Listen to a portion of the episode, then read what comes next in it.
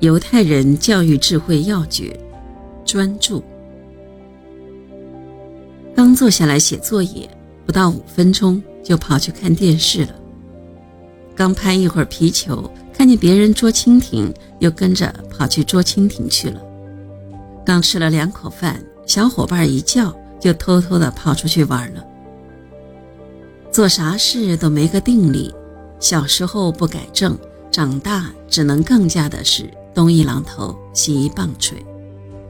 对此，作为家长的你，得要动动脑筋了。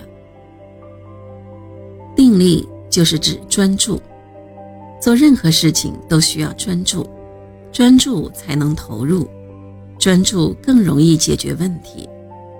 实践证明，很多伟人之所以成功。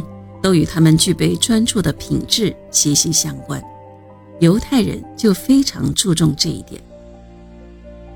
正是这种极大的专注力，让比尔·盖茨在计算机方面有了非同寻常的成就，最终也引导着他走向他心爱的计算机事业。